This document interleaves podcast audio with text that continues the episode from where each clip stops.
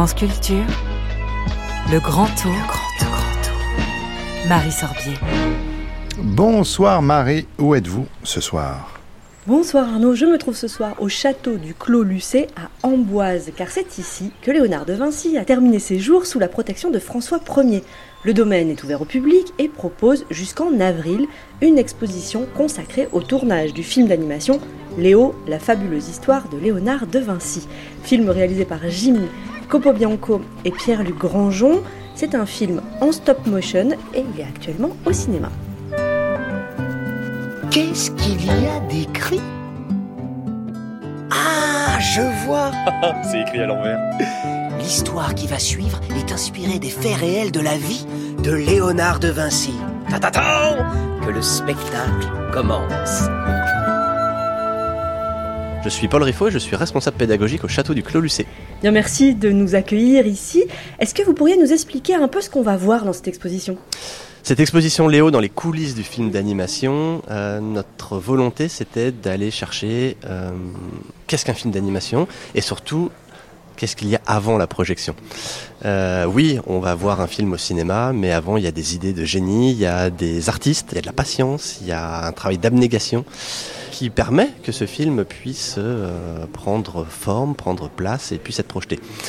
Donc euh, l'idée n'est pas de parler de Léonard, l'idée n'est pas de parler que de Jim, mais bien de tous les artistes qui ont travaillé pour ce film.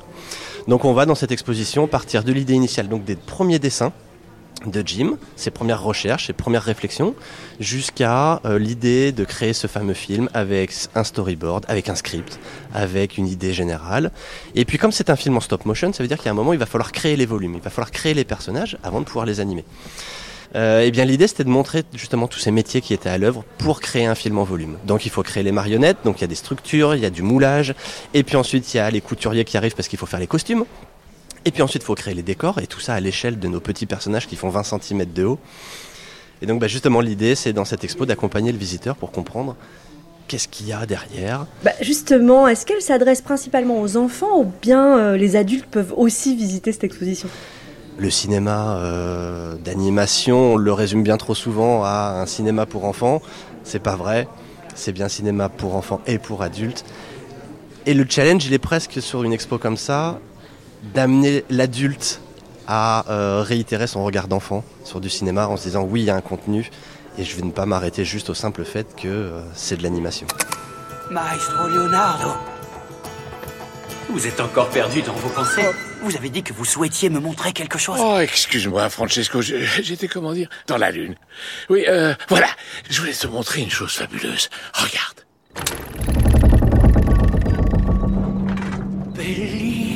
Bellissimo, maestro. Et Tu vois, Chico, ce miroir me permet d'étudier en détail la surface de la Lune, de découvrir si, comme certains le disent, elle est recouverte de mer et d'océans, ici et là.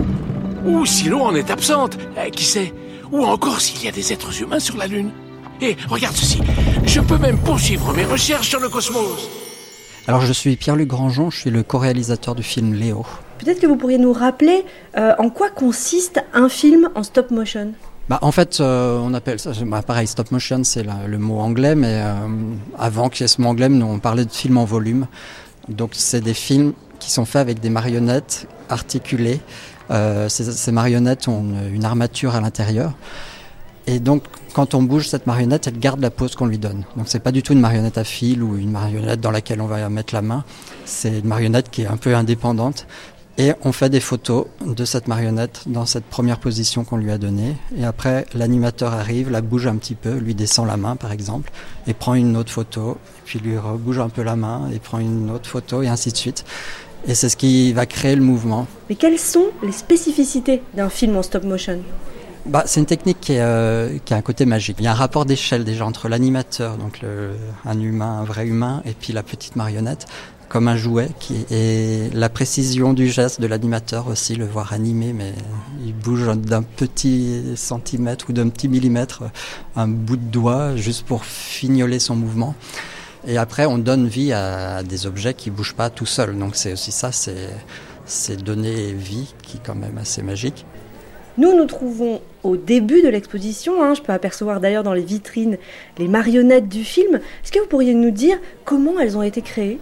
Alors déjà, une fois qu'on a le dessin du personnage, le design assez précis, on décide aussi de la taille. Donc avec Jim, là, on avait une, planche générale euh, avec tous les personnages. Donc toutes les, les tailles de personnages sont importantes pour après pour le modeleur. Donc ça c'est le premier euh, qui arrive, ou la première en l'occurrence qui est arrivée, euh, et qui doit modeler le personnage tel qu'on l'a dessiné et à l'échelle exacte euh, d'autant de centimètres et le plus précis possible. Les têtes sont en résine, donc c'est une matière qui dure. Les mains sont en silicone, c'est une matière molle, enfin molle, souple en tout cas. Les corps à l'intérieur, quand on voit pas euh, enfin, la forme des bustes par exemple, c'est de la mousse de latex. Et oui, à l'intérieur de tout ça, il y a aussi l'armature.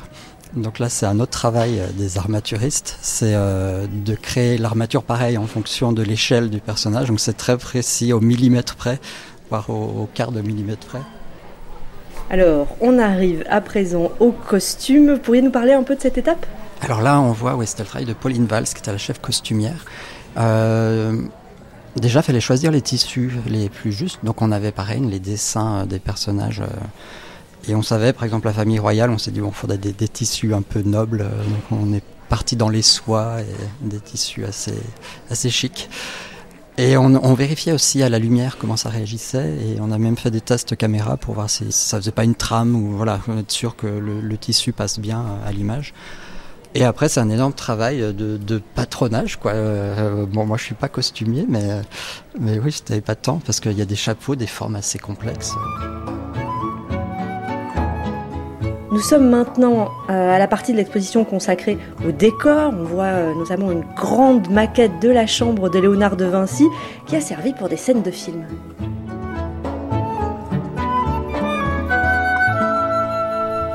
Euh, Marion Charrier, je suis chef décoratrice sur euh, le film Léo. Vous pourriez nous décrire la maquette qu'on a devant nous?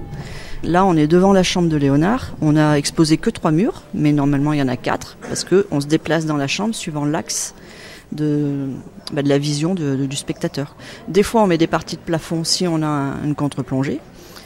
Et on a aménagé un peu une chambre. Alors là, il faut faire des recherches historiques pour voir quel mobilier existait à l'époque de Léonard. On a la Joconde, mais la Joconde toute neuve, parce qu'elle n'est pas encore patinée, donc il fallait retrouver les coloris euh, qu'on peut supposer être euh, sur le vrai tableau. Donc c'est beaucoup plus bleu, on a moins de, moins de vernis qui en jaunit. Et euh, donc là, on a euh, Léonard malade dans son lit avec euh, Mathurine, sa petite euh, domestique, sa servante. Quoi. Et le bureau de Melzi. On a essayé de rendre ça vivant pour que. on imagine vraiment que Léonard a passé du temps dans cette chambre. Et le décor est à quelle échelle? C'est un huitième de, bah, d'un être humain. quoi. On a. Voilà, pour pas avoir des marionnettes. Enfin, c'est la marionnette qui va décider de, de ma taille de décor. quoi. Donc, s'ils font des marionnettes à 20-25 cm, eh ben, ça fait du, à peu près un huitième. Quoi.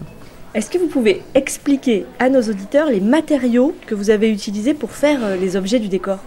En accessoire, on utilise surtout euh, du bois et de la résine. C'est que hum, quand on a plusieurs euh, euh, accessoires à reproduire, euh, jarre des chaises qui doivent être euh, reproduites dans plusieurs pièces, on ne va pas s'amuser à aller sculpter euh, autour à bois euh, chaque petite partie de bois. Donc on fait une grande matrice et ensuite on fait un moulage et comme ça on coupe les, centimètres dont on a besoin. On peut utiliser aussi, il y, a des petits rouages qu'on a dérivés pour faire euh, comme si c'était sculpté dans le bois.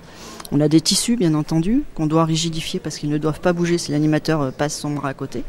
C'est un peu le même système que pour les, vêtements des, marionnettes. Euh, du cuir, pour avoir des matériaux un peu anciens. Là, on a travaillé avec des fournisseurs de cuir vers chez nous. Donc on pouvait aller choisir euh, nos cuirs très très fins. Qu'est-ce qu'on a d'autre? Beaucoup de bois, oui. Et qu'est-ce qu'ils deviennent hein, habituellement, les décors euh, et les maquettes de, de films comme ça? Alors ça, c'est une vaste question. quoi.